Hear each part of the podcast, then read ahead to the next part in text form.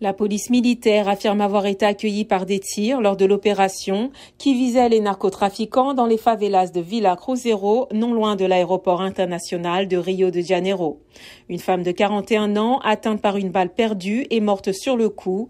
13 fusils d'assaut, 4 pistolets, 20 motos et 10 voitures ont été saisis, mais la police n'a pas fait état de la moindre arrestation. Nous savons que ces opérations ne seraient jamais tolérées dans des quartiers chics selon Guillerme Pimentel, qui fournit une assistance juridique aux plus démunis. Encore un massacre, les écoles fermées, des milliers de personnes terrorisées, c'est la faillite de tous les plans de réduction de la violence policière à Rio, a tweeté le conseiller municipal de gauche Tarcisio Mota.